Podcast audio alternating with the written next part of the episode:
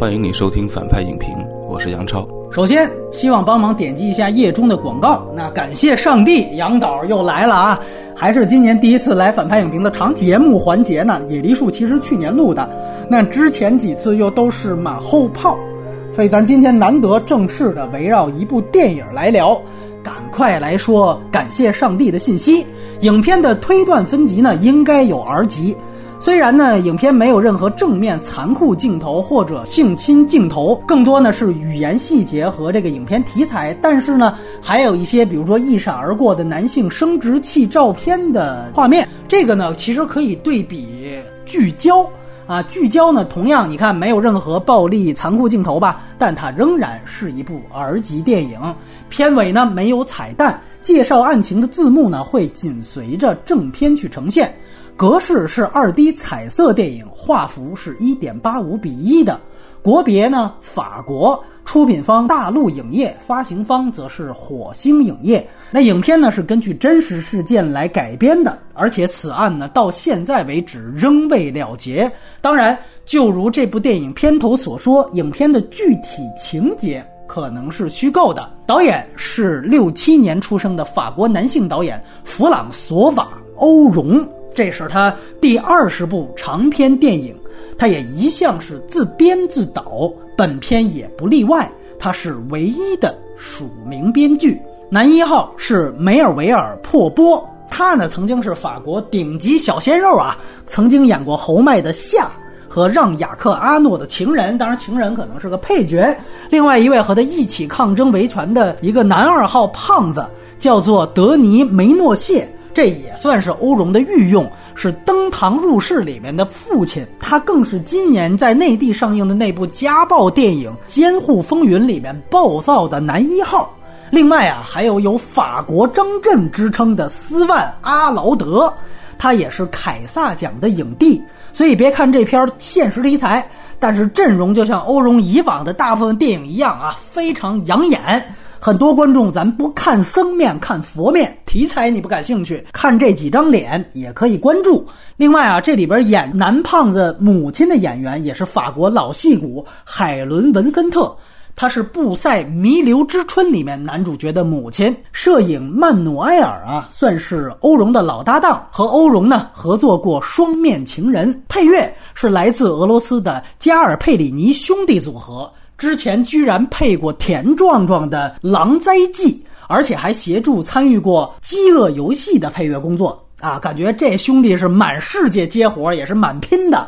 影片呢，法国首映日其实都在去年了，是二零一八年十二月十号在昂热首映，随后呢就入围到了一九年年初的柏林电影节的主竞赛，最后呢是拿到了仅次于金熊奖的评审团大奖。要知道啊，这是二十多年职业生涯履历当中欧荣的第一个三大电影节主要奖项，也算是零的突破了啊！顺便提一句，今年的金熊奖给了以色列的同义词。那么，感谢上帝的票房，目前全球范围内收了七百四十三点九万美元。但值得一提，这个片子在大规模公映之前啊，还遭遇到了涉事神父的阻拦，最后呢还闹上了法院。据说这个神父是以我最终还没有被判决为名啊，阻止这个片子上映。但是呢，法院最终允许了这个片子进行公映。但是最终还是要说，宗教势力多多少少还是影响到了这个片子的供应规模和票房。而且大家现在看到的这个版本最后的字幕，其实也是后加的。因为这个版本涉及到了二零一九年三月的信息，而柏林的奖项二月就颁了。那资源和字幕情况是这样，这说出来又是一把辛酸泪。其实这片儿啊，在今年两个月前就已经有了网络高清资源了，蓝光呢七月初也已经问世。但咱们国内最近一两年小语种电影啊，这民间字幕组的规模和数量都可谓大不如前。真正有质量的字幕呢，在八月才出。这是来自我们在《痛苦与荣耀》里就提到过的亿万同人字幕组。而在七月份的时候呢，影片先是有了一版根据机翻改进的版本。这两版我其实都看了。恕我直言啊，新版可能更加正确的所谓字幕，这并没有给我带来更多有效的信息。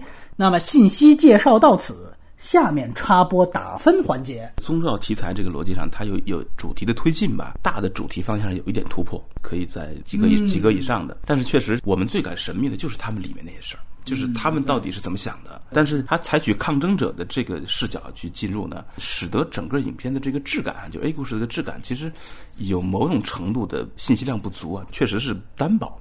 我想给他一个六点五分。这个片子可能不太不会太热，它没有张力，它离《寄生虫》啊，离那些大热艺术片，这肯定很有很大差距啊。我推荐十八岁以上的艺术电影的影迷都要看。好，我今天讲这部电影，反倒是从另外一个角度，透过这部电影。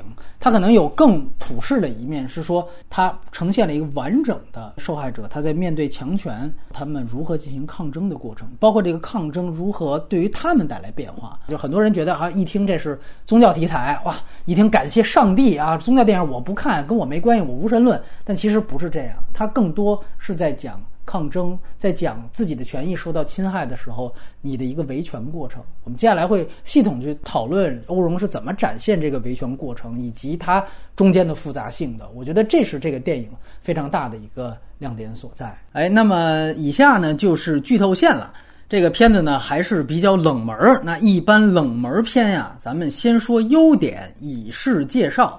那这回杨导有请。欧龙这个导演，我当然之前也看过几部哈，什么游泳池啊、八美图啊这些。他在欧洲艺术电影大的这个圈子里面，算是一个有一点点另类的一个导演。八美图里面那种那种音乐剧那个段落，对对，你可以说他是复古，他有点巴洛克的感觉啊。嗯，是这个感谢上帝，我感觉是他最清澈的一次。他最大的优点就是他脱离了我们常见的那种道德判断。尤其是在三个人物呃逐次呈现的每一个人物周围的人群，以及他们不同程度的和宗教当局交涉的时候，我一直在试图发现欧荣刻画那些反面人物的时候，他带不带有一点点的那倾向性？看不到啊，不管是表演上还是镜头的设计上面，你看不到他对这些人有一点点反派的感觉。这个东西的清澈让我回想我之前看的很多电影，我发现很多就算是呃他在立场上非常非常客观的。那个电影，它还是有一丝的痕迹的。嗯，我举个例子啊，比如说《开战》。哦，《开战》是布赛的，对对对对，那也其实也是一个维权抗争电影，没错没错是这样。但是明显是有的。对，他是他是在编排上，哎，对对，他的情绪上他是非常明确的。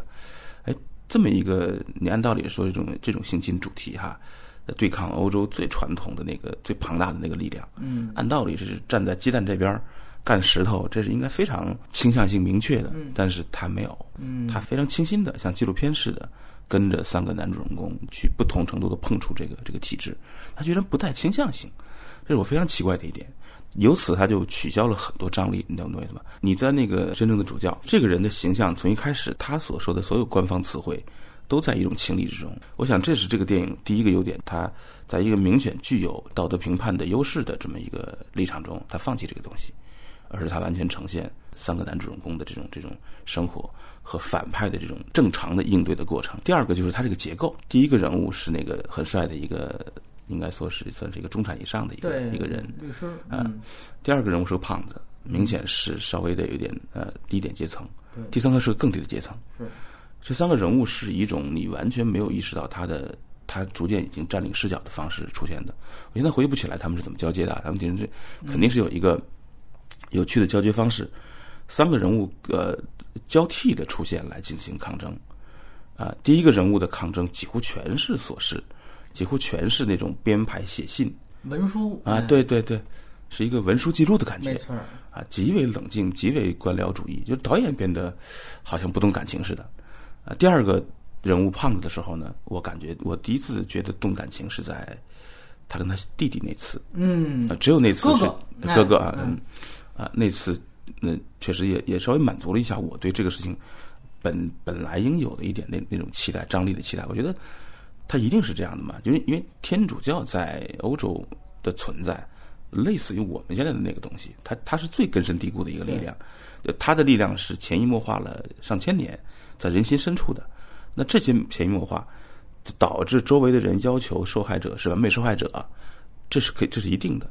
但既然他就没有那么的去去渲染这件事儿，然后我们慢慢的跟着胖子进入他的生活，各种琐碎的小细节，然后家里一块儿吃饭，啊，那个哥哥呢，你感觉有点问题，但他可没有直接暗示给你，聊到最后，啊，聊到中间突然间才出现，我觉得那场戏是很棒的，那是就是他欧荣的这种编排方式，我觉得是应该说是我看到目前最新、最冷静、最像纪录片的方式。呃，他拍的未必像纪录片，他还是还非常工整，但是他给人的气质的感觉是一种是一种呃放弃所有类型戏剧冲突张力的方式。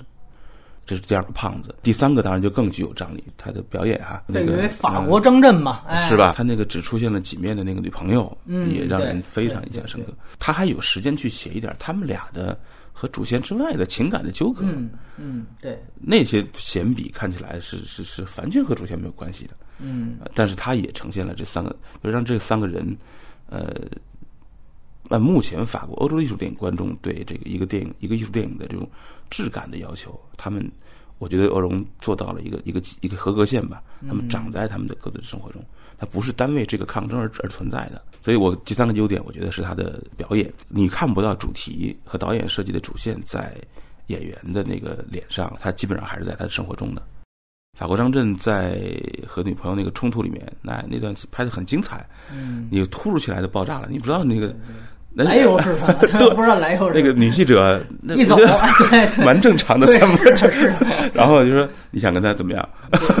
然后立刻就一巴掌打上去，哇，太，你会你会从这一个冰山一角，你会知道他们的生活的那种那种那种糟糕。对。而这种糟糕，恰恰和那个东西是有一个隐秘联系的，没错。但是他不去不去明确的告诉你这件事儿，是这样。你去想这个事儿，他呈现了一些细节，这些细节和呃故事的主线是有是有关联的。这三个人物的各自跟家庭的冲突啊，律师是跟父母，他们俩在那个宴席上离开了，没错，这就是可能这就是法国的家庭生活中最大的冲突了。嗯，他没有去再去推到推到所谓的我们说类型片的逻辑是推至人类间的极致嘛。嗯，那现在欧洲艺术电影完全放弃这个逻辑，就是说你看到的顶多就是说我走了，就是家庭宴会我不参加了，那他很很写实，三个人物的交替的这种结构，我觉得很聪明。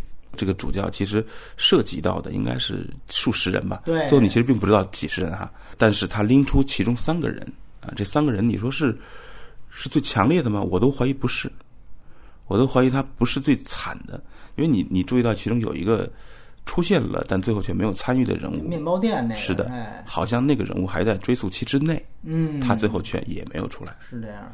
啊，所以他的这种选择其实就已经是。做出了那种剔除掉强烈张力的那个，引发大家的强烈到的判断的那个方向，摆脱这种诱惑其实是挺挺不容易的。因为你你如果一旦有了张力，有了冲突的话，那观众自然会移情。那欧荣为什么会这么轻易的放弃这些东西？他选的反而是最普通的那三个人，因为三个人物他其实都是围绕着如何去维权，其实就是如何去抗争。这篇呢，我觉得展现了整个。抗争的过程很详细的细节，它具体涉及到很多的争议细节。你比如说，我们会发现它同样是关于呃一个神职人员的性侵的案件。其实这个之前拍过很多这样的片子了，包括像梅姨的虐童疑云啊，包括甚甚至还我们都知道这个以记者视角进入的聚焦，对吧？奥斯卡最佳影片。那包括像普通人涉及到性侵，到底这事儿有没有的？还有这个狩猎。对吧？那么这是都是大家耳熟能详的电影，甚至包括《熔炉》你都可以算。但是我觉得这一部电影，你看欧荣他设置了这个问题，他跟其他的刚才说的那些都不太一样。他一上来就告诉你，整个教会体制认罪有多痛快，治罪就有多困难，这是他一个非常大的前提定性。这个片子其实没有花大量的时间啊，去展现这些施害者承认罪行的过程，由开始不承认到后来被逼承认，不是。这片子一上来就承认了，一上来先是这个律师嘛，第一个启动者，他就直接跟当年性侵他的这个直接做了一个见面。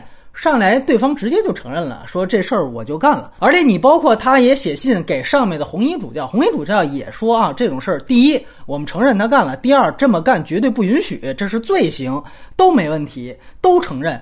按说啊，如果很多片子是整个一整部电影，起码三分之二甚至所有的片子都是在花费，我就是想让犯罪者他认罪，一旦他认罪就胜利。那如果按照这标准，这片前二十分钟就可以拍完了，就可以走字幕了。所以你会发现，他所聚焦的点根本不在这儿，他设置的困境就不在所谓事实层面的这个论证，在这方面停留。我们说怎么说又是性侵题材，但是它跟之前的虐童疑云啊、聚焦啊都不一样，就是它不在这方面停留。但是呢，它设置到的这个点，我觉得更狠或者更难的一个困境就在于，OK，教会作为一个非常大的一个庞大的体制，它现在从上到下都承认：第一，娈童是犯罪，这个我认；第二，被指认的神职人员也确实娈童，这我也认，但我就是不惩罚。你怎么着吧，对吧？这其实这就是他面临的这么一个事儿，就是我供认不讳，绝对不改。哎，他其实是设置的主要的困境是在这儿，就这么一种情况。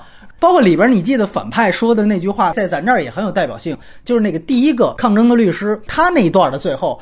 呃，有一个神职人员接待他嘛，上来冷嘲热讽的就说：“因为你的事儿啊，我们现在挂嘴边的都是同性恋跟娈童的这些事儿。”他就说：“他妈这俩不是一回事儿吧？”最后那个人来了一句说。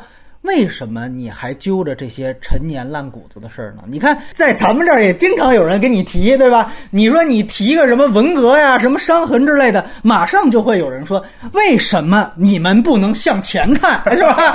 他讲的是这些事儿，我们并不否认，但是任何这种利维坦旁边的这种说红卫兵也好，或者自干五也好，他找的借口啊，都是如出一辙的。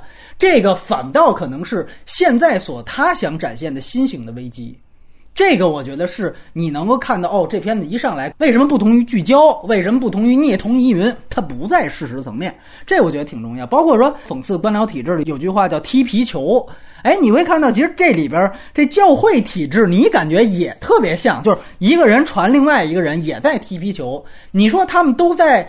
呃，态度都很好，这好像是没错。你包括像那女的很和蔼，他们的态度好像都挺好，但是就是不做事儿。所以您提到就是说这个反派可能没有太多的倾向性，我修正一下这个说法，我会把它说成是这样，反倒是更高级也更现实的去呈现了真正面对一个体制抗争的困难。你如果说就把这个。主教写成《熔炉》里边那个变态校长是吧？扒着这小孩的厕所门就偷窥，这可能就是一个类型化的一个大混蛋。观众就说你把他弄死，这事儿就解决了。但是这片子就告诉你，根本不是一个人的问题，也不是品行的问题，他就是你面对的是冰冷的体制。所有的体制的执行者，他都是螺丝钉。你跟这些螺丝钉较劲是没有用的，因为整个体制就是不惩罚呀。所以这个才是更难。你把螺丝钉干死了没有用，上来一个照样还是这样。所以大家注意一个细节，就是真正当时九一年揭发的时候，那个红红衣主教已经死了，对吧？他提到现在这是接任的，所以这就是特别能够体现出这是体制的一个螺丝钉属性，就是那个主教都死了没有用。你把这主教，你说我操，我给他弄把枪，我给他弄死也没有用。再上来一个。你不解决体制性问题，这事解决不了。这反倒我觉得更高级。对，哎，这个就挺有意思了。就是我我我说这个，他没有对反派的人物做出道德评判。然后呢，这个你刚才这个补充非常好。那那因因为我电影看的好好几周了，我印象不深。你一说我就想到这个这根本性的问题了。他确实是没有对反派人物啊做出我们通常的那种道德道德判断。你刚才说熔炉那个校长那个样儿，那个眼绢，那个那个那个感觉，明显就是说。这个人有问题，那个拍摄本身就叫道德评判，嗯，他已经明显的设置这个这个张力了，这是坏人，那你干掉坏人，自然就没事了。那现在这个片子确实如你所说，他之所以不对每一个反派的人做出道德评判，他的目的就是越过这些人，看他们背后那个东西。这是因为你对一个像天主教这样强大的、根深蒂固的意识形态，你对他做道德评判是不行的。他在道德上极为高尚，你搞不过他。我第一次有点害怕他不承认啊！你跟你说，他没事儿，他里面没有这障碍，承认了。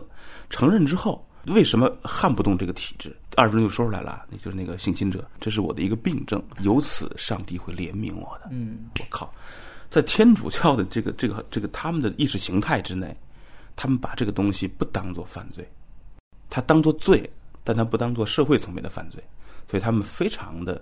不愿意把这个事情推到呃刑事诉讼的，或者说是法律诉讼的那个层面去，他们觉得正像上帝怜悯那些受害者一样，上帝也怜悯那些施害者，你们共同是有病的。是这样，就是唯一能审判我的是上帝，哎而不是世俗法庭。哎哎，其实他们是有这样的想法。而而上帝在我们这个人间是有是有他的代理人的，对，是就是教皇，就是教皇。对，对，所以你们如果有些人居然想把我们天主教之内的事儿推到那个世俗社会中，用凯撒去解决，那这是所有教徒都不愿意的。你看，这就到了天主教的根儿了。就是说，我们所说那个上帝的归上帝，凯撒的归凯撒，那这事儿归谁啊？他们认为还是归上帝的。虽然说政教已经分离了，但是宗教的核心的宗教的真正的要义是说，对上帝的意还是行在地上。只有放弃对那些个人的批判，你才觉得他们的行为并不是偶然的。你要说坏，可能这是极为普遍的。你甚至可以讲他们的这种结构，由神父去带领孩子去进行这种各种弥撒，进行各种呃意识形态、宗教启蒙教育的这种方式，它就蕴藏着这种巨大的可能性。是这样。而且呢，就是有一个数据，之前有统计过，就是在神职人员当中，娈童犯的比例就是要远高于其他行业。你甚至可以这样理解，就是这几乎成为了一种，比如说一个人发现自己有恋童癖之后。在西方社会，他其实可能就会主动去选择从事这个工作。你也许可以这么说，所以这是教会这个意识形态的一个，他们自己认为自己的一个小小的缺陷。但在上帝底下，每个人都有缺陷，对，这是应该被容忍的，而而且应该在他们的逻辑之内继续存在下去。嗯，这是他们坚决不肯让的。这也是为什么那些办事员，你看那个女女工作人员，我一直在想，她第一时间表达了对这个事情的不认可。那他最后为什么设置一种这迷雾之阵，让这些人就不能达到目标？他就是因为他觉得他在捍卫上帝的法，这些人是病人，这个性侵者啊是值得怜悯的，而他的惩罚在这个教会之内已经做出了，他自己也忏悔了，他承认这是病，over 对他们来说，这这到到这儿就可以了。其所以其实这个故事是在讲，呃，在当代欧洲、呃，这个社会或者是这些人群到底是把这个事情。多大程度上看成是凯撒的还是上帝的？关于根源这事儿，我可能还放在缺点去聊。他，我觉得他在这方面可能没有太多的探讨。当然，这给我们很大的脑洞可以去讨论啊。呃，但是我觉得就是他展现这个整个体制的冰冷和这是一个体制性的犯罪，这个是我觉得挺明显的。我记得我印象非常深刻的一个镜头，就是三十分钟左右，开始这个律师他自己已经觉得红衣主教都接待他了，态度也很不错。导演故意给观众制造出说这个事态正在好转这样一个乐观期待。然后他用了一个镜头，开始照一个教室里边，一个孩子接着另外一个孩子在读一段圣经，那一段开始很正常，一人一句，然后一转场啊，到下一个孩子又是一人一句一转场，结果镜头继续摇摇到最后一个，发现就是那个性侵的神父，他就坐在那堆儿童的中央，就等于什么都没改变，那个无力感甚至是惊悚感啊，一下子就有了。我觉得这个是一个镜头语言的魅力。咱们这儿好多学电影的，就这就等于给你出一道题，你在这个时候怎么去表现这个事儿，根本就没解决。同时，你还要把这种急转直下的情绪给拍出来。这看似有无数种表现方案吧，但是你仔细想想，可能都流于平庸，无非就是描写，比如说这上访的主人公苦等新闻，天天刷网页，怎么还没有审判的消息？或者去校堂发现一切还是正常，对不对？你需要大量的做这样的剪接，再去拍。我们在很多片子看到的也是，包括秋菊啊到潘金莲啊这种，其实在类似这种段落的时候，也都没这么有设计感。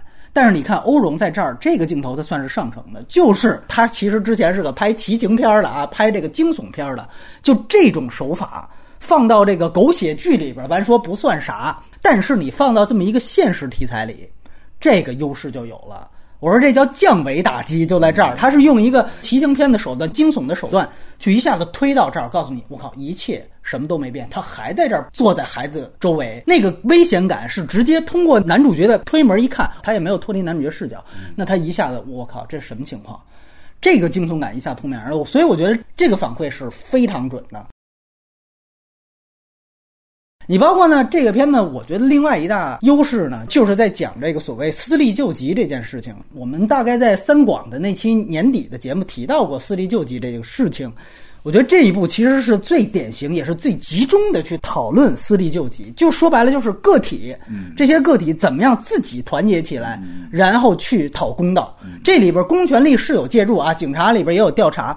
但是更多这个片子反映的是他们这些受害者自己的这样的一些活动。他这里边呢，展现的甚至比三广还要更具，因为三广其实它的焦点不在私立救济这儿，那只是它一背景。这个片子是真正触及到了私立救济当中，比如道德困境。其实杨导捋的时候，我可以回答补充一下这个信息，就是第一个，这个律师他是怎么着把接力棒交出去的呢？他其实找到了一个也是底层的，应该就是一个建筑工人，他去跟那个人谈去，说你愿不愿意公开？对，被拒绝呢，他很着急啊，他直接跑到工地去找那个人，结果那人直接急了，还推了他一把。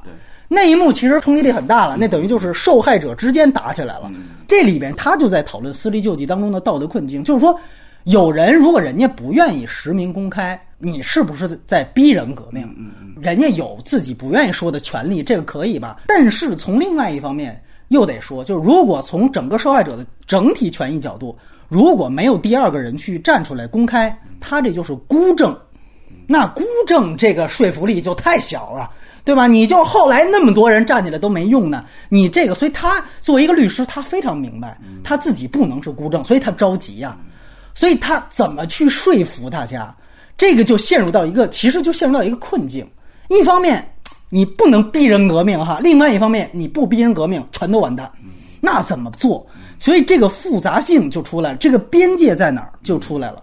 第二就是同样是受害者，都甚至他设定是都同样被一个人性侵，但是因为他们长大之后阶层不同，所以代价不同，所以这个其实也涉及到了一个挺重要的一个事儿，就是不能仅仅因为他们都有受害者身份，好像就能搞统战，就能够团结起来。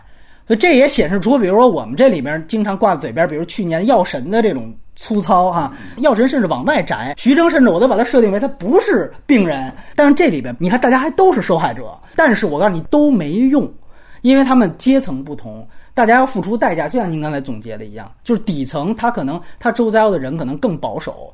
你包括我觉得最好的就是写那个面包店的那个人，那个我觉得非常好，就他理所当然，因为他就是做这种给邻居来天天早上卖面包。街里街坊都认识，他就靠这做生意，所以他是最在乎街里街坊这种邻里对他的看法、这种八卦这种事情的。那个面包伙计，他的生活可以说他的失业不失业是非常重大的改改变，他的生活等于说是绷紧的，他没有个抗打击的余地。律师是有的，律师他交往高阶人士。那些人是倾向于他的那种，或者说思维上、观念上支持他的可能性更大。嗯，而那个伙计他周围不可能有支持者，那周围全是法国费拉，所以你你 你你指望他要出来去对教会有一个这样的，那他立刻就会，你知道他的那环境就就就逼紧了。尤其是在一个宗教的环境内，他说了，他的客户就买买他面包的都是教徒。对对对，直接是。所以你提到这个很有意思啊，就是说呃。都是受害者，其实，在在很多意识形态的受害者的社会层面上，那就是千奇百怪了。那大家怎么能够团结起来？组织很害怕。就是说，秦晖老师不是提了那本书的嘛？共同的底线，就是找准那个最最基本的底线，然后在然后呢，在上边谁要爬多高，由自己决定。我看见他们是这么组织起来的。他们比如说，他们最后他们搞了一个 party，嗯来商量是不是要做广告哈？那广告 那广告是个非常查理周刊的那种东西啊，讽刺性的。对，你看那个那个那很多那个高阶就觉得这不不好，不要这样，是吧？其实他们各个不同的受害者，对最后打出这一拳的这个力量的要求不同，其实还跟一个情况有关系。就这个他影片没细说，就是他们当年性侵的程度肯定是不同的。对他，其实我觉得就是把变量放在他们后来长大之后阶层不同了，是的，所以他更想突出这个变量给大家带来的不同，而不是性侵的不同。所以我觉得这很重要。说白了就是这跟《水浒传》一样，就是你看都是一本那么将，但是你看就宋江、卢俊义他们这种，尤其卢俊义这种，他们就愿意招安，因为他们本身就是社会上流人士。但是你看像底层的就不愿意。这个就是同样是一个说落草为寇，但是阶层也不一样。这个片子它为了展现咱们说的这方面的复杂性，才不设置单一主角。第一遍看的时候，我甚至觉得这是不是有点跑题？但是后来我觉得不是这意思，它就是要塑造一个薪火相传。这是像我跟杨导之前聊的哪个片子呢？就是韩国的那《一九八七》，您还记得吧？对，就是其实就咱们当时聊的，这是一个接力棒结构。这和刚才说的这种体质踢皮球，好像也形成一种互文，就这边也在传，对吧？就是受害者也在相互传球。那么是否起到作用了呢？我们去看，就是刚才提到传第一脚的这个男主角律师，他是等于最后。找到一个底层受害者，结果被他拒绝，还甚至呃把他推倒在地。于是这律师停下来了，但是他在停下来之后，他决定直接起诉了。自此之后，他就不管了。起诉之后呢，他等于把这球踢给了公权力。于是乎，这怎么接的第二棒？是警察去了这个男二胖子他那父母家，去他那父母家取证啊，发现有那么多信。父母呢，等于又把这事儿告诉了胖子，然后胖子开始还不愿意，后来一看，说这神父怎么还跟孩子在一块儿？这不干了，对吧？我不为了我，我得为了下一代，这也很重要的一个推进的动因啊，这个很足。于是乎，他站出来之后，他传的网站、开的新闻发布会、见报，然后影响了法国张震他妈啊，法国张震他妈把那个豆腐块给剪下来给他看，那边抽羊角风了，最后等于导致更多人走出来。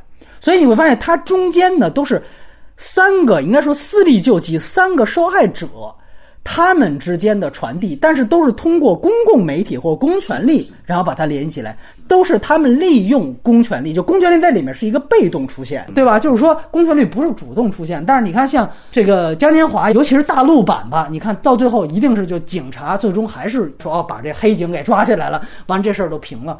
这就是咱们这儿你是不允许这么写的，就是公权力一定是主动出击的，一定是民众你们都别自己什么私利救济都不行，你就得我主动出为民除害。您说这个万能的在审查体系下，它是一个神话系统，它在塑造一种神话，就在这系统下就没有现实主义，它本身就是相对的两套叙事方式。欧洲这种传统的精英社会，公权力和公共媒体和舆论是正常运转的。对对，那那是一个那样的社会，所以每一个人的那种星星之火，最后才可以燎原。没错，就是一开始那个人他非常孤独，他就就像你说的，他被推倒之后，他在他个人层面上其实能力已经使尽了，他的力量使尽了。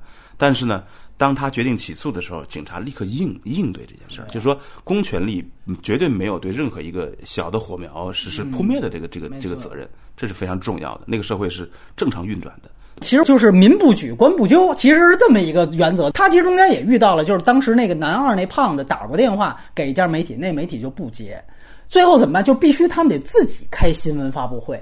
也就是说，他在整个薪火相传的展现过程当中，更多突出这三个受害者自己的主动性。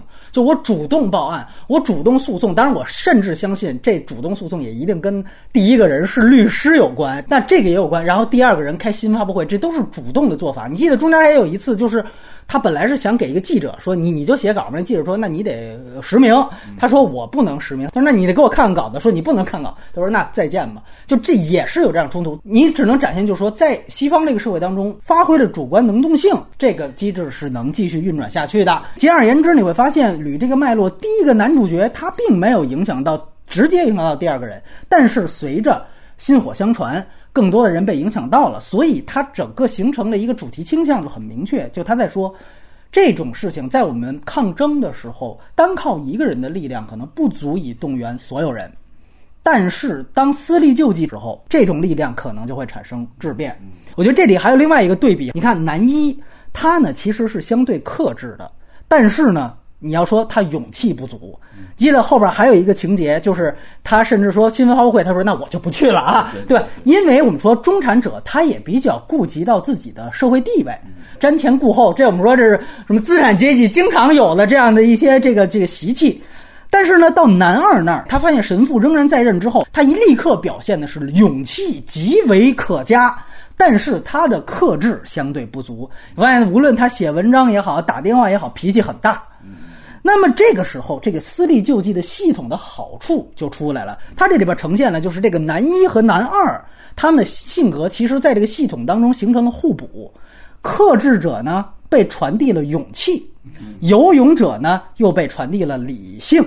例子就是那第一次互助会，那男二说啊，说我现在准备啊，我要开骂所有沉默的人，就只要是沉默的，都是他妈帮凶。我说把他们家都骂一遍。这时候你看，就有理性声音就出来说：“你这个打击面太大了。”对不对？那于是乎，他说：“哦，那他就立刻冷静了一下，对吧？那这才是今天开会的必要，对吧？” 那包括后来他开那个发布会，不是开始那个信也是他写的吗？然后男一作为一个律师，他看了之后也说：“说你这写的不错，但是咱们这些这个言辞上需要更冷静、更修改。说我们就负责呈现事实，让记者们去愤怒。你看这时候他的克制就很准确的弥补到了男二号的缺点。”但与此同时，就刚才提到这个男一号传第一脚球的这哥们儿，他本来是不想参加记者招待会啊，我有事儿啊，我那天我还有会呢。他其实就是还是害怕。但是我们发现到最后，真正记者招待会结束，他还是去了。你也可以认为，他其实也受到了后边这些更有勇气的朋友的感召。你甚至还有一个动作，就是谁跟他说说这儿有一个记者，说那个他是第一个要这举诉状的人，你们采访一下他。然后这个律师犹豫了一下，还是去接受采访了。你看这个跟他开始的这种瞻前顾后完全不一样，他呈现的就是一个受害者之间这种私力救济的系统之间很好的一个互补关系。这个就是整个系统的这样一个力量。怎么说呢？稍微延展一下，就是我觉得看这个片子这件事情，它就不局限于对抗教会了，因为它讨论的都是这个抗争者内部的这样的一个事情嘛。它其实就是面对任何霸权，面对任何威权，面对任何不断往你头上泼脏水的暴民，那么抗争者团体他理想的形态都应该是这样。这个电影其实是在观察法国社会，你看到他们这三个人串起来的这这群人的这种态度，怎么寻求共识，怎么传递这个这个事儿，公权力、媒体、记者各自发挥了自己那一部分小作用。把这种把这种意见传递出来了，然后扩大出来了。你看见这个社会在修正自己的错误，这个修正是非常琐碎、是缓慢的。它其实是一个社会观察角度。嗯，你你看这个过程才知道说为什么这个社会有可能修正。其实欧荣是在以这个性侵的角度在观察这件事儿。你就看刚才我们提到的这些私立救济系统内部的展现，它其实是咱们这么说，它其实挺正能量的。对，他就说了两件事：勇气加克制，这个缺一不可。我们说在抗争开始的时候，勇气是根源，克制是策略。但是。就是策略性的妥协，绝不能掩盖根源。不能说妥协到最后咱就不办了，这事儿不行。但是说到抗争遇到阻碍，你看后来他其实展现了，就是迟迟教会那边体制那边是无动于衷的。这个事情看起来推进不下去的时候，包括说对方对我们这几大诉求迟迟他不回应的时候，这个装死的时候，人群当中会变得越来越极端。就是历来的运动啊，呃，这个维权抗争啊，其实都是这样。到最后啊，越来越走向所谓合理非的反面了。谁最极端，谁好像声音最占上风。在这个时候，大家应该默念一句话，就是“勇气是本能，克制是本事”。这个是很重要的一件事情。当然，好像。这些话对于大部分听众啊都远了一点啊。这咱们现在一片死气，这何谈勇气？其实也不对，其实也正在发生。呃，非常需要克制，非常需要那个那个技术。对对，我觉得是这样。就是你像咱们大多数人，可能都是在真空当中看问题，包括看电影也是一样，就都是觉得，你看那些抗争者，你比如说片子里这男二吧，好好吃顿饭，你连跟你爸妈说话都不会了。但是其实你咱们要联系上下文，从八十年代末九十年代初三十年以来。他发生的事情，他这个怨气积攒了这么久，这个人他必然不可能完全保持理性。包括说，我们联系到整体抗争的群体也是一样，就没有这些勇气可嘉的人，那那些只会克制的，他可能也成不了事儿。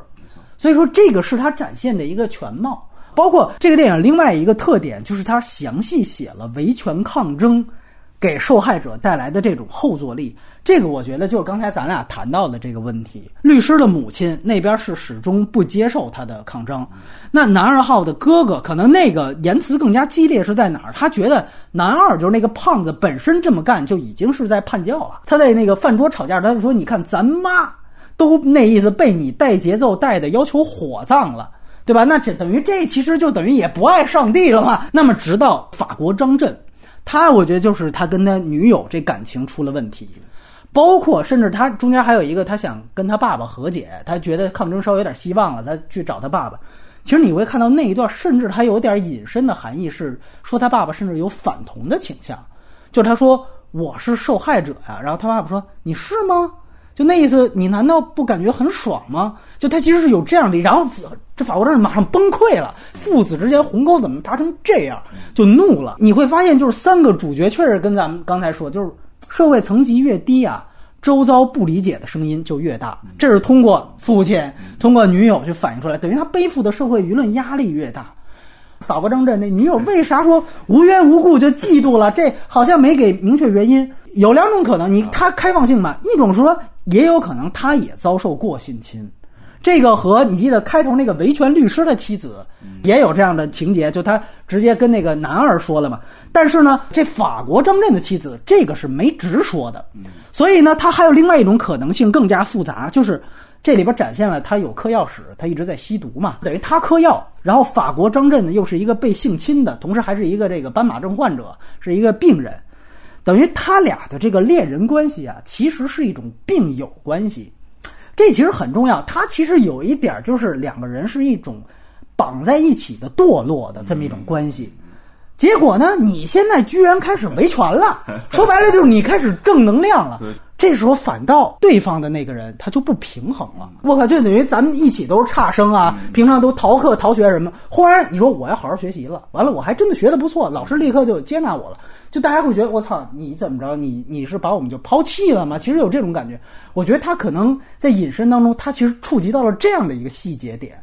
我觉得这就是真正的现实主义的东西，让人挺震惊的，就是那个他那个妻子的不安全感那种爆发，是这样，就是因为仅仅一个女记者跟他聊的时间长了一点，你根本看不出任何的所谓的，确实没有问题，对对对。但但是那你现在你成明星了，你还接受采访了，立刻他的不安全感啊就爆发了。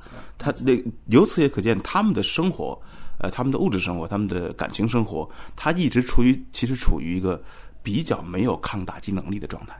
对，就就这个低阶层这个男人，这个就是一种脆弱平衡，哎，稍微一有什么变量就会被打破。这个平衡能力很明显，律师是非常强的，没错。包括他那个老婆，那个家庭，对吧？对对，你看那个人，他同样也遭遇性侵，但是就是阶层地位不同嘛，就是我遭遇性侵，所以我才支持你，而不是因为说咱俩都受过伤害，你可不能 正能量。你看，这是完全两极的处理态度。所以我说，就真正的现实主义片子是真正得。进入到边缘群体内部，去展现他们具体的复杂性。这个片子应该说是有的，起码在受害者层面、施害者层面，我觉得是缺点。那个我们到时候去谈。而且我觉得很重要一点，在影片的最后啊，因为这个案子迟迟没有得到最后解决嘛，所以说呢，直接上升到了这以三个人为主的群体好像要叛教的这么一件事儿。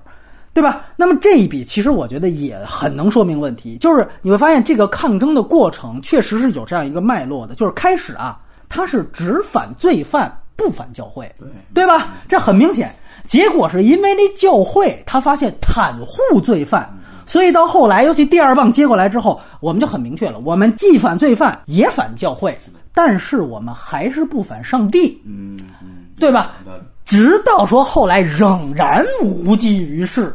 那于是乎，三个人到最后一场戏，这影片快完了，等于直接变成一个三反五反，是吧？直接变成我全都反，上帝我也反，我要叛教了。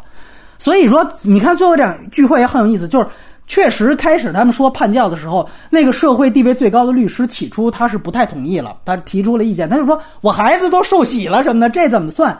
但是你注意到，就影片其实是最后一个镜头了，他回到家，他孩子问他。你还爱上帝吗？他来了一个迷之微笑，是吧？他没有回答，我觉得这已经足以说明问题了。因为如果他还虔诚的话，这脱口而出啊，你不用说哎笑一下，然后就就沉默了。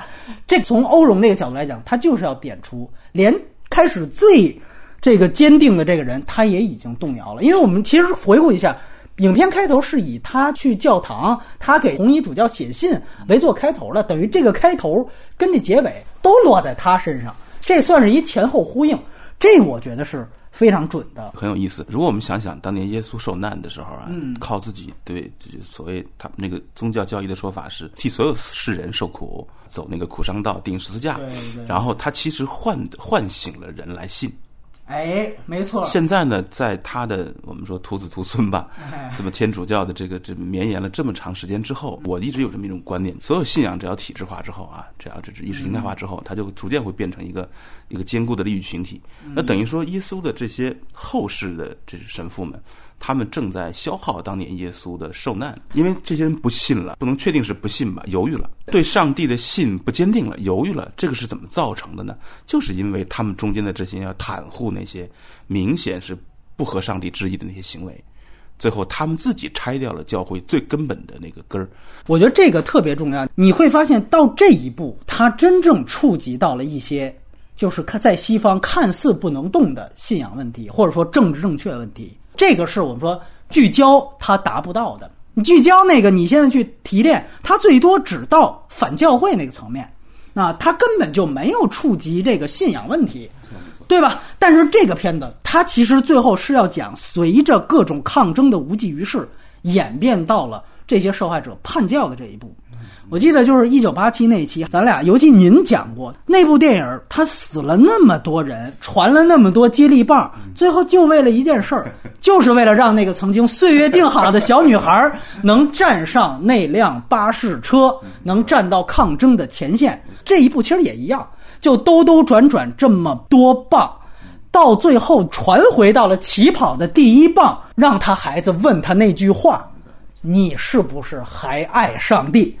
这是形成了一个闭环结构，你还爱不爱上帝？这个其实一下子给我启发真的很大。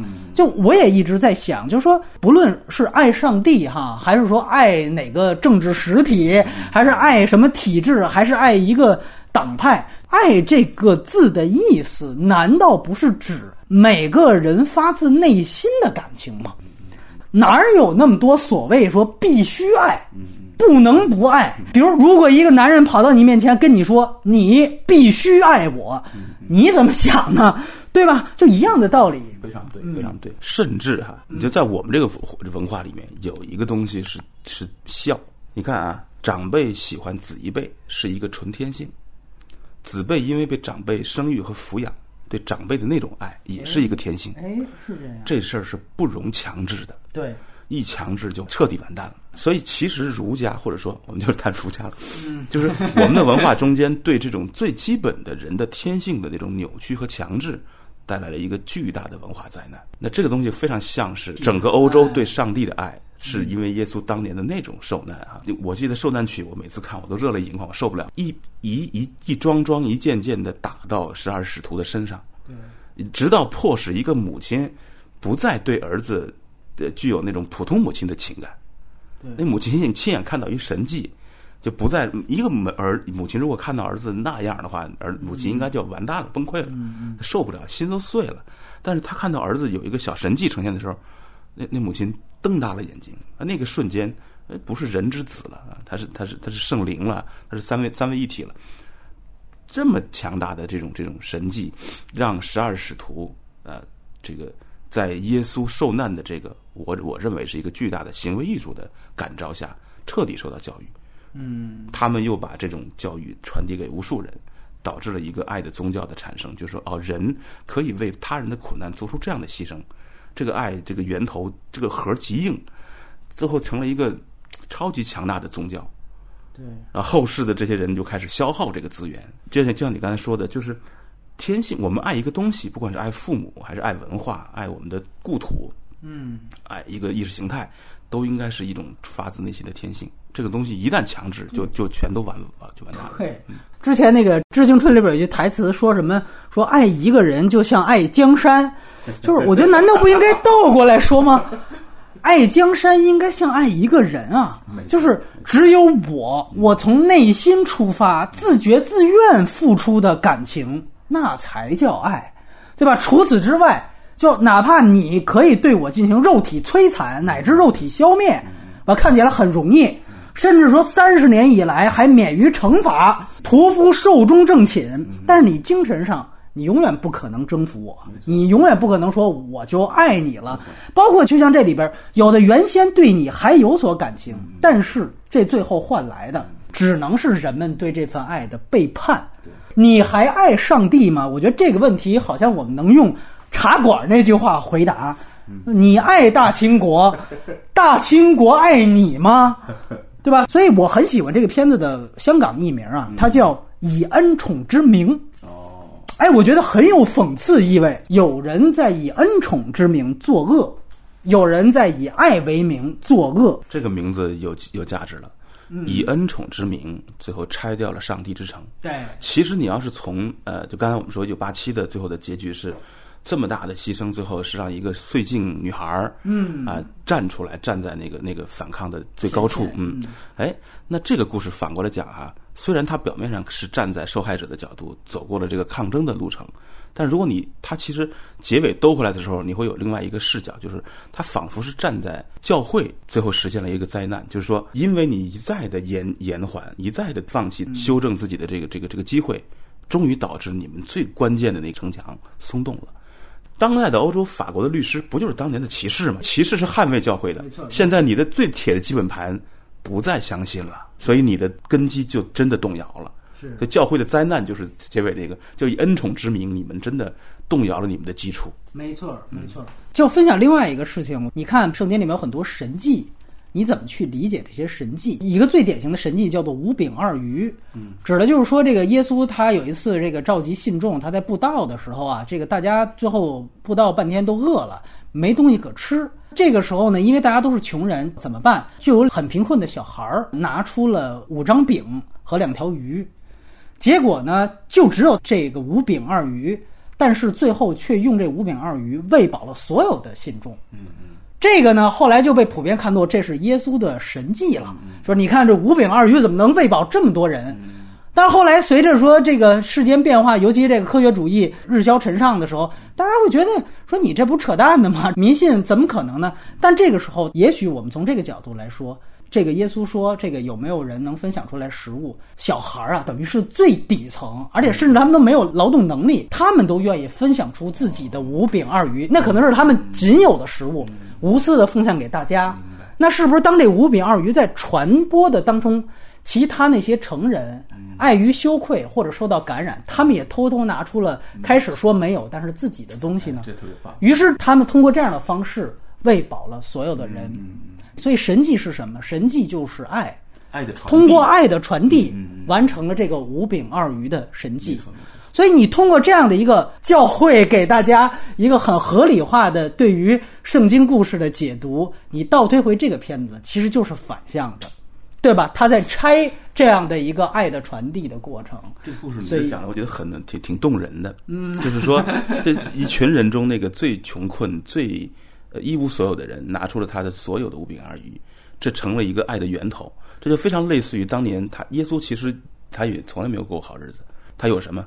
这个身体，以及这个身体忍受痛苦的能力，最后它它就变成了一个源头。这个源头一旦传递，就是一个超级滚雪球。没错，其实你会按带着这个思路，你会发现在这部当中，他基本把叛教的过程赋予到了这样的一个过程上。你记得，就是法国张震是最底层的，但是到后来有人抱怨说，我这每天听这受害者维权电话，我这普通工作都没法干了，我有点干不下去了。这时候。张震的母亲站出来说：“要不然我来吧。”这镜头非常动人，他突然给了一个远景镜头，他一个人坐在那儿，受害者坐在另外一面，他然后他慢慢站起来，那个镜头就很动人。算是这就是一种传递，很很少见的那种带有冲突性的镜头。对对对对，就这个我觉得就是很有力量，就是一个最底层的人最后站出来，其实他是旁观者啊，但是他愿意为这个群体去做出服务。所以我觉得他最后整个把这样的一个过程赋予在了反倒是最后叛教的这样的一批群体身上，这个讽刺意太强了，但是也很有力道。还有一个还挺有讽刺性的是，它这配乐，就大家可以听，就它大量使用了圣乐，而且主题呢一般都是用的管风琴。其实大家仔细听啊，觉不觉得这个片子其实主题挺像《星际穿越》的？因为诺兰跟汉斯季默是亲自去的北美，我记得是最大管风琴的那家教堂。去采音的，但是这不能算抄啊，因为这才是正儿八经的宗教电影啊，所以他就用这种宗教音乐，而且他配合的都是就受害人反教会的时候的段落，就它其实显得特别讽刺，就是在于配乐越鼓舞人心，管风琴的这个声音就越大，所以这个讽刺性我觉得也也挺强的。最后他设计了一个叛教的过程，但是他却全都用的是宗教的这套东西，我觉得这个是欧荣的一个设计。完了，我们也聊一聊这个片子的问题，就是这片子在视听上，就是我是感觉没有太让吸引住我的东西啊，就是我在眼睛上其实是没有得到享受的。我可能唯一的享受是他拍教堂里的光线的时候啊，他选取的那种那个冷光调，那几个冷光调哈，那种非常大理石的那种青灰色的感觉。呃，包括第一个镜头哈，那个神父在很高处，对对，平台上，对对对，就是那个。他第一个镜头是那个的话，其实有点说远。咱们刚才说那个角度，就是说这是上帝之城被松动的那个过程，而不是抗争的过程。对对对对对。嗯，但这样的镜头很少。后来他完全进入了一种特别平实的记录式的拍法，而这个拍法在我的。可能对影像本身还有一点一点需求的眼睛看来啊，那他可能他连开战的那个那个那个都达不到，达不到。开战是很好看的，虽然是也是拍人，但他抓住的人的那种动作和关系啊是非常有张力的，有信息量的。那这个他就几乎没有。当然，我也可以说是欧荣的一种对这个重大的法国社会的主旋律题材的一种刻意冷化处理啊，可以这么理解。但就电影来说，它有点薄，有点薄。是你包括你，我补充一个细节，那个电影手册，电影手册给这片子打了一颗星，啊，他这呃，当然电影手册对于本国往往往更加苛刻，你知道吗？对于海外，对对于什么贾导什么的都是热捧，对于欧荣那是狂踩，他给一颗星，他可能也是站在一个就形式上，就是你这形式太老派了啊，太过时了，所以还是看你什么角度，当然这个角度也很重要。我先回归文本，我觉得有一个问题，就刚才提到在施害者方面啊。这个片子确实存在着很多很多的交代不足，这你可以说他是他刻意的这种角度选择，但这种角度选择却带来了很多信息缺失。最典型的，咱们看这个片名叫《感谢上帝》，它呢其实是根据这个法语当中的一个口头语改编的，这个字幕里边也应该提到了。这在法国当时啊，因为其实就是前几年发生新闻，成了一个梗了。就跟原来什么什么那个动车事件，咱们这儿有政府发言人露怯了一样，它是成了一个梗了。就是片中最后照的那个镜头，那个红衣主教突然说了一句，就是“哎呀，感谢上帝，幸亏这些他妈案件都过了时效性了，你知道吧？”结果底下记者都我什么意思？你你 你是？他就说我确实从法律上这些是过时效性，但是他说你说感谢上帝，他居然过了时效性，你不是就是万幸的意思吗？你这什么意思？就等于你看前面咱们都说好像这片子。通篇都没有展现这红衣主教他这个有什么倾向性，但他其实就是到这场发布会露了马脚了，那终于憋不住了，这一句，结果就成了这个事件的一个政治笑话一样的一个东西，直接被欧荣就贴在片名上了。所以感谢上帝是这么一个来由，但是咱们就说这个来由，他就没有细讲。比如说我刚才提到这一大套，就是这个红衣主教他为什么从开始非常冷静，到最后。面临了各种各样的压力，最后讲出这句话，他的心路过程是什么样子的？这个其实在这个片子当中是非常非常少的去交代的，只是只言片语。但是我觉得这个也是非常重要的一个环节，因为他其实才是真正在体制当中的人。红衣主教嘛，这个其实已经很大的一个一个职位了，在他们教教会体系内。所以说，等于在这个整个视角方面。实际上是很不够的，就包括其实后来最后看字幕揭露出他也被起诉了，不仅仅是前面有隐瞒，他甚至有撒谎。第一次说是二零一七年知道这事儿了，第二次说要改口是二零一四年，为什么？因为就这种帮凶啊，你三年的时效期，二零一四年这就过了，等于这里边红衣主教也在撒谎，就隐瞒跟撒谎这性质又变了。那你在关键问题上扯谎，这个其实可以坐牢的。对吧？那到最后是不是他成为帮凶？我们说受害者那一步步啊，从这个只反罪犯不反教会，到后来直接反上帝，他有过程。咱这一步的整个脉络过程是完全没有的。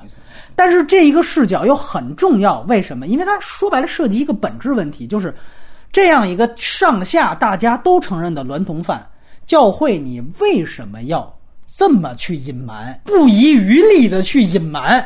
哎呦家伙，就跟他是。耶稣在世似的，就千万他不能黑不得呀！就这个，起码说，咱们作为中国观众，咱们不是那么深入到教会生活的，你片中给的这点只言片语是远远不够的。就只能咱们说自己去开脑洞。但这样的话，他就扼杀了很多关于教会反思层面的思考。你比如说啊，是不是说他这么去恶意隐瞒，是因为就这个娈童犯大面积的存在于这个神职人员的当中？这是我的一个就是就是延展方向啊，就说，呃，如果你处理了这一个，那以后这就无边无际了。就跟说咱们这儿有的时候也是以大局为重，老以这为借口，就是只要你开了这口子，这以后就没边了。所以第一个口子绝不能放，放了审查就等于放了三级片了，这以后就没边，就老有这种奇怪思维。但这是一种体制性思维啊，是不是有这样的原因？还是说，再比如，你比如这里边提到了，就是说这位娈童犯他工作非常勤奋，甚至说是能力也是最高的一个。那么说白了，除了他性侵儿童这事儿之外，他可能在神职人员这个岗位上他是最尽责的。那么是不是说有可能这里边有个普遍规律是说，往往越是有丑事儿的神父，他在工作上越积极，这正好等于算掩盖他们自己的丑事，甚至这里边有赎罪的心理作祟。那么教会他正好去利用了这样的一个心理，来提高整体教会的工作效率和工作质量呢？这也是一种猜测方向，甚至还有另外一种猜测方向，可能是更细思极恐的。因为我们知道，这个天主教会它原先，包括其实现在也没完全松口啊，就是它是反同的，它是反同性恋的。而大家注意到，现在爆出来不不仅是片子拍出来，就是现实当中咱们看到这些丑闻，基本都是娈男同。也就是说，这些呃所谓神职人员，他们本身啊，当然确实这个性向跟这个娈童确实不能混为一谈。但是我必须要提到的是，恰恰因为嗯教会本身是反同的，所以反倒使得在这样的一个压抑的，尤其是一些我们西方的就某些地区，它可能整个社区全都是教徒，全都信教。那一个同性恋人士啊，在这样的一个群体下。他什么都不敢，他当一个正常的，我不去做神职员，我做一个正常也不可能。那么这里边是不是会有这样一个问题？就本来我只是一个正常同性恋，但是我不得已我去进入到神职人员的工作，但是我接触到的往往只是未成年的男孩儿。也许他们是不是在性向上，甚至都不是说专门的恋童癖，他只是被这样一个保守的一个宗教观逼得去做这样的一个犯罪。这片子还是没触及到。对吧？这些还是没触及到，所以我觉得就是你去讲受害者，当然他有受害者的那些社会启发很好，但是在施害者这方面还有更多值得反思的东西，他因此就放弃了。那你最终又以感谢上帝这个名字，所以我知道这个这个政治笑话之后，我很想知道这个前因后果是怎样。但是很遗憾，这个片子其实在这方面就留白了啊！你说好听是留白，其实就没讲啊。这里我说个说个笑话吧。就很有意思，是就是在香港跟他同时上映的，他不叫以恩宠之名，我跟他同时上映的还有一个日本的，也是关于宗教的片子。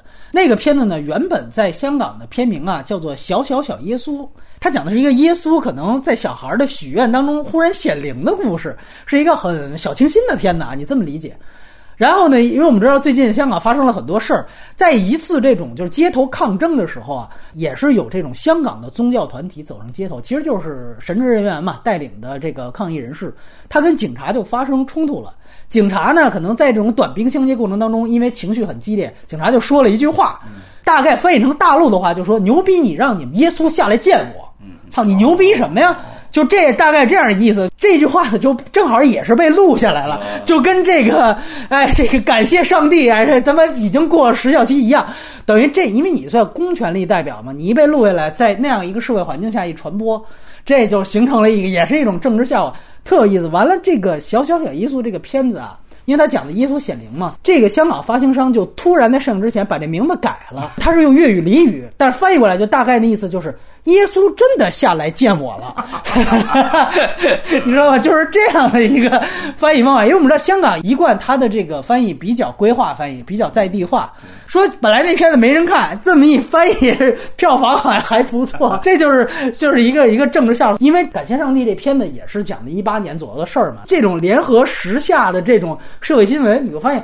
在其实就是除中国大陆以外的都是非常普遍的一个现象，所以我觉得这个其实是很重要的一点。另外一个，我也很同意杨导说的，其实就是他缺点就是美学不够嘛。这咱们没没话讲。就是包括其实对于这个人物的刻画哈，展现所谓的 PTSD，男三还可以，就是那胖子，我觉得完全不够。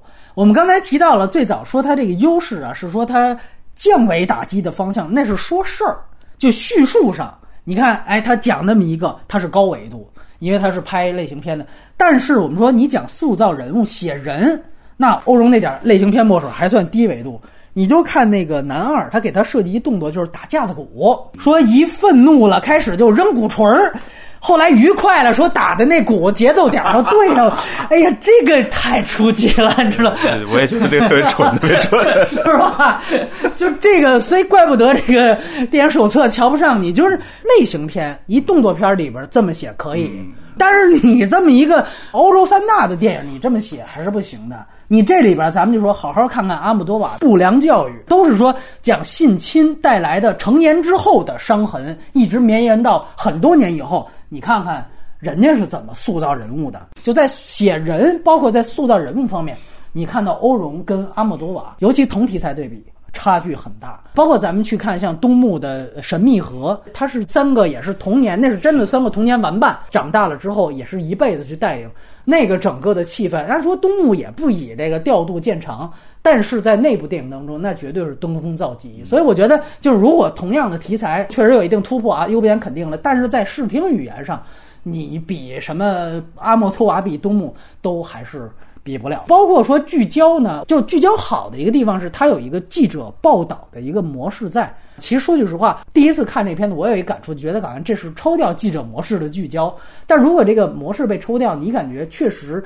这个实体的整个维权的过程，你不细想，确实太传统。我就觉得，就是如果这还是，哎呀，还是说那个寄生虫那句话，就是这要是咱们中国大陆现在的这样一个环境要拍出这样一部，那绝对点赞。但就是你在一个更宽松的环境下，这还是不够的。比如刚我们刚才脑洞的，尤其你那三层对那个事情的猜想，我觉得其实应该是，假如他去写的话，是特别好的。那那三个东西，它就都是属于艺术家。对这种社会现实的一种想象，因为艺术家是不应该停留在对现实的表层揭露。那其实媒体能做到啊，对对，尤其是在自由世界的媒体，他们绝对可以一一个《纽约时报》报道，应该是非常全面了，你知道对？所以这个时候，艺术家就不能仅仅停在这个对事实本身的一种更冷静的展现上。其实，在那个社会里面，艺术应该承担更多脑洞、更往前推进的哈，或者说刺激的东西。从这个角度来讲，确实又又比较单薄，有缺失。其实我自己还是提到一个，就是它这里边。有几个对话，这算是现实一点的细节啊。好几个受害者都就回去去问他们的家长嘛，就是说我当时跟你说了这个事儿。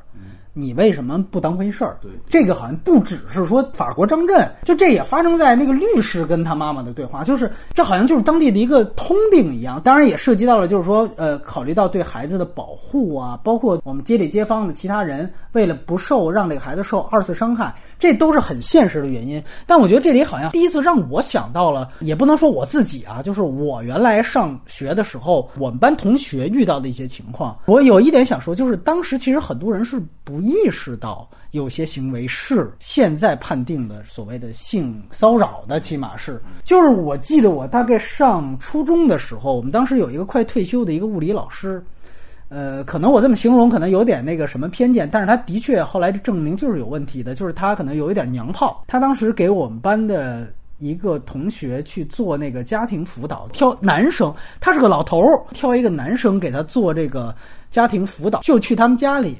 完了，当时呢，那个还是一对呃双胞胎，在家庭辅导的过程当中，因为他可能上课的是哥哥，他就说：“哎，我看你弟弟最近这个呃脸怎么是绿的呀？是不是这个大概就是手淫手多了？”嗯，但他说的那个原话更粗俗，直接带出了一些非常粗俗的字字眼。直接问这小孩，在家庭辅导当中，小孩很懵逼。后来我们是拿这个当个段子去传的，尤其男生之间，你知道吗？就就一开玩笑就说：“我靠，你看他一脸绿的又来了。”就是你现在看起来，其实觉得我们都是帮凶一样，你明白吗？就是直到现在，后来长大了，看了这么多的电影，包括看了这么多的新闻，你才意识到，一个成年的老头儿对于一个未成年人说这样的话。尤其是在一个私密空间里，这就构成了性骚扰的嫌疑了。但是你那个时候，你甚至还会去取笑那个同学，会拿这个当成料。其实有的时候，咱们老是在中国总是在谈 Me Too 运动的不好的一面啊。猎巫运动什么的，但是我觉得可能好的一面也是，就是因为我们本来上这种就是所谓的生理卫生的知识什么的，国内教育就更缺乏，还不如西方呢。通过这样的电影，才能更好的去知道哦，什么样的行为是不对的。包括这里边去告诉他，你一个神父，哪怕他爱你，他亲了每一个人的孩子，但他要亲你的嘴，那他妈一定有问题。就这个事情，你可能到现在看说这不是他妈常识吗？但是在原来可能还真不是，就是在于你要不是说我曾经听闻过这样的事情，我也可能没有这么大的感触。咱们这儿肯定要比在欧洲社会要严重上百上千倍，是吧？就是因为我们的这些受害者吧，他都有一种羞愧感，生理知识的这种这种匮乏，还有中国人在性这个事情上其实是一直是也是匮乏状态。所以其实大家谈到这个，尤其是少年童年的时候，他这种孤独和羞愧感。是他绝对不敢说出来的一个基本原因。那嘲笑你，哎，怎么脸是绿的？这群人就是我们，就是一群，我们是共同体。你是个脸绿的一个小傻逼，这种他可绝对不会把他受的任何东西说出来了。对，所以其实我们这个社会对于，他就是一种霸凌，这就是霸凌行为了。我其实挺意外的，就是说片子里边的这三个人，包括他们的儿子，你想啊。父亲曾经被另外的老男人性侵过，按我们的理解，这件事是是很干、很不堪的。哎，你会发现在那个家庭中间消化这件事儿，好像还相对比较容易。对，但是也也得有个前提，就是因为那是恰巧是律师家有孩子，他们的教养、文化水平、从小的这个知识的，包括甚至因为母亲也有这样经历，肯定大家在教育的时候是在这方面尤为注意。对，所以我觉得最后落到一点，就是说，可能有人认为，哎呦，这片子反教会，这跟中国。关系不大呀，这不是这样，因为像这种自知或不自知的这种性骚扰，甚至是性侵行为，这个无论东西，甚至像刚才杨导说的，可能东方它甚至还可能会更多，对吧？这个都是有恃无恐的，就跟教会一样，就是你不惩罚他，你不敢说，我就吃准你这点，我就更加肆无忌惮。所以就是要说，社会去发现这样的个体受到伤害的这种几率，那西方肯定要比东方要高，因为那个社会它在正常运转，它在发现，它在鼓励每个人的自由被侵犯的时候，那种你像私有财产被尊尊重，个人的人权被尊重的这种社会里面，那这种伤害一旦出现，不管多小，都会更容易被注视到。对，但是在我们这个这里面。甚至说，很多人自自己已经是放弃自己的一部分权利了，呃，把这种放弃当做是天经地义的，呃，当做是对某种共同体的爱，前提性的都已经结束了，制度性的就已经压抑了个人性。你可以想见，在底层或者是在更多的生活的那角落里边，这种事情一定是一定是多更多的。是的呀，你包括你像最近爆出来这几个哈，无论是某电商老板还是某央视主持人。操，就是你看到他那个细节，比如说报那个央视主持人那个案子，最后说开始就是从学校到警察就跟受害者谈话，说他是一个社会有影响力的公众人物，咱们这事儿是不是就算了？你是不是得有大局观？就就老拿这事儿压你？他其实也是，嗯，他这个都不是。你要说那个，咱们这拍出来比他那肯定牛逼，就是因为他那个其实是冷漠，就是我明面上还都配合。咱这明面的就都不配合了，明面的劝你，哎，你就算了吧。你大局为重啊，你就收拾点吧。而且，而且最近这个 Me Me Too 就在围猎这个公知圈、知识分子、文化圈，是是是，他们被围猎哈，已经有人跳出来说你不好啊，这个这些人都很不容易的。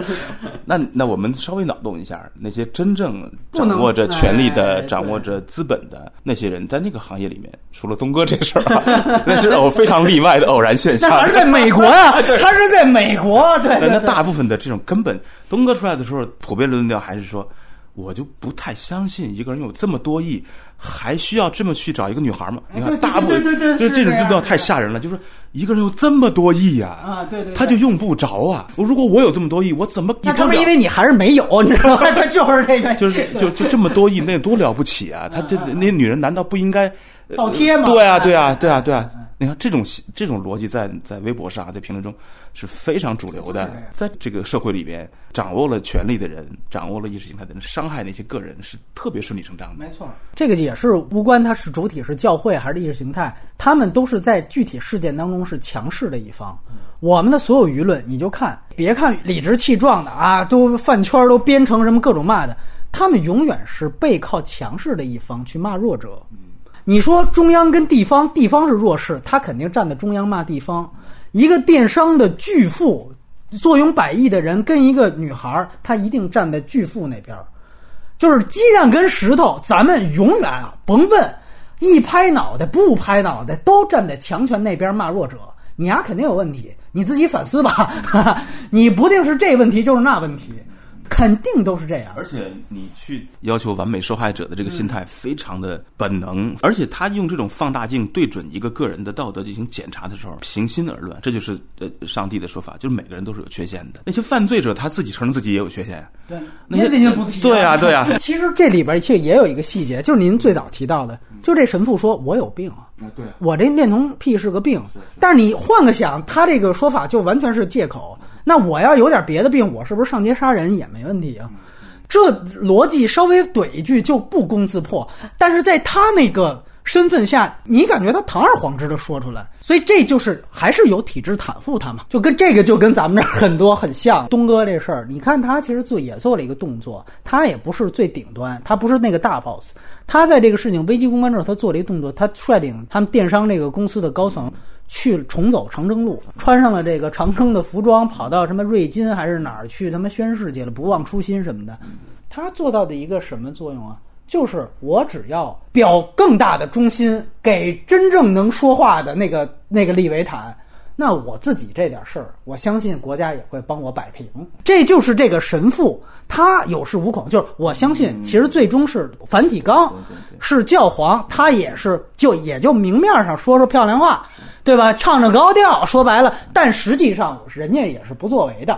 那你要咱们这体制，咱当然法律也不允许强奸了。但是，对吧？真正处理不处理，怎么处理？包括这祸水怎么引，对吧？你说这事儿发生在美国，那我把它稍微一变，这成了美国人要害中国资本家，他这就是一民族主义问题了。哎，这一下这个孰轻孰重？哎，孰轻孰重？这大局观就出来了。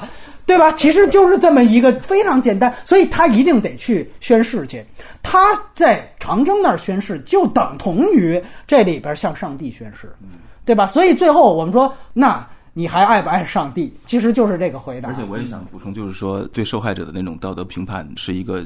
需要克服的病，你看那个片子里的三个人物，他其实他不同程度的给出，尤其是那个法国张震啊，这个人的那种状态，明显是有很多负面东西的。假设说天主教会要 要抹臭他，我觉得蛮特别容易，特别容易。你就你嗑药，你对这个人，你的话就不完全不可信了。没错，你这证词就都不管用了，包括你还是神经病啊，对对吧？我就可以往这中国背精神病了，风雨云就给你关在这精神病里。但是一个健康社会就不会去对受害者要求他完美。你看，对私力。救济他们形成一个系统之后，你也不能光攻击我这一个会员了，对，因为我是一团体，就咱们说开战你是个工会，这里边其实他们形成一 NGO 组织，这就说说白了还是有社会力量。中国就是什么呀？就是你一旦抱团我先担心哇，你要抱团你要搞事情，那我先不让你抱团那不让你抱团好办了，那就是个体分化。然后再具体打击，对吧？我说你是嫖娼了，对吧？还是还是什么这那个的了？在面对今天的，咱就别说权力了，嗯，不用权力出手。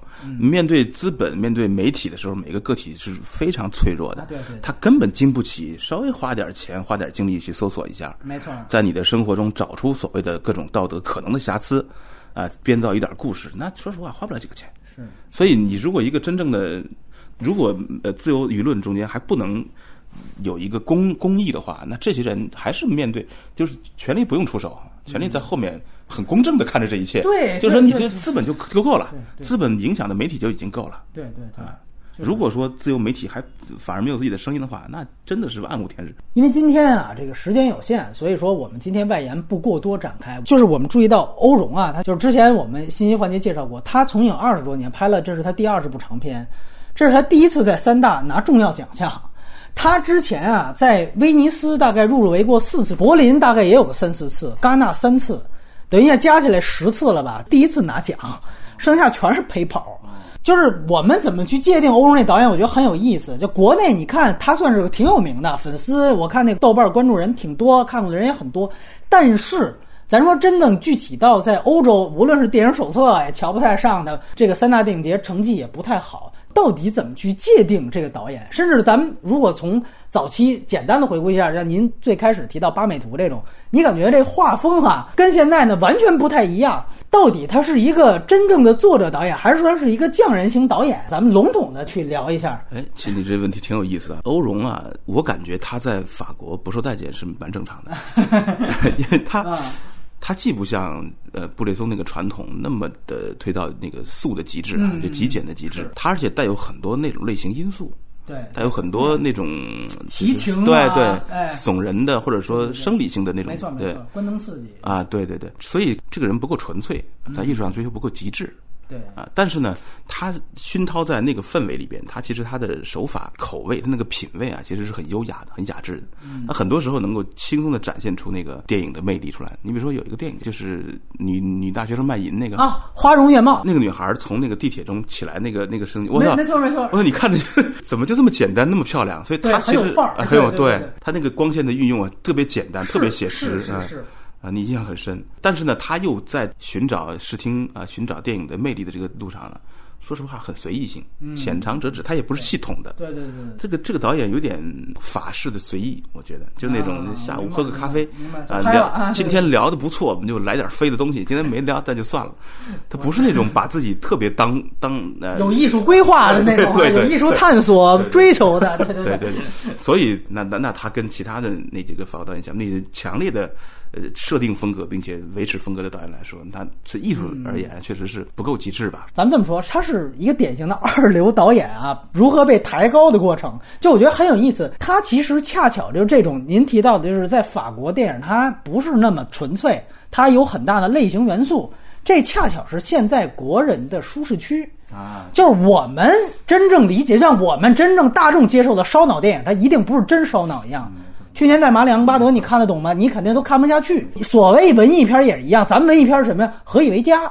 这你能卖个四个亿？觉得这太文艺了。这个，它其实是大量类型元素。欧荣很像，它就是在这个区间，它恰巧进入国人舒适区。你要真文艺了，他就不接受了。典型的，你看他所有的片子，可能就这片按说咱们还忘提这优点了，就这片是他少见的不奇情不狗血的。嗯嗯你说他中间有一个说最后那个张法官张任陈述说自己那个生殖器因为这都变形了什么的，他也没那么耸动。这要搁他原来，这得当一大反转兜出来，咔，那裤子恨不得一脱，我靠，吓你一跳。他前面所有片子都是这样，包括有的是题材，就是你像提到《花容月貌》，就是一女大学生卖淫这事儿，你想想看，然后卖淫中间那老雇主死了，哎，我操，一下这事儿都反转了。就他中间一定有一个什么情杀案或者死亡案件。其情是它的一个内核，狗血是一个内核。法国观众是不是把它当类类型片看？对，我觉得是这样。对对对对对，所以他能操作是主旋律的，是，对，这这个商业片导演，对，弄了半天，其实是这样。其实他这内核跟阿姆多瓦有的时候挺像，但是他又没阿姆多瓦那么边缘人关注，他又缺少阿姆多瓦那种真正打心底的同情，他还是很多时候要加一个。狗血剧的一个躯壳，他会让这种狗血情节掩盖过他的人文关怀，而阿姆多瓦正好是相反的，就一个是主，一个是次，在他这儿一个是次，一个是主。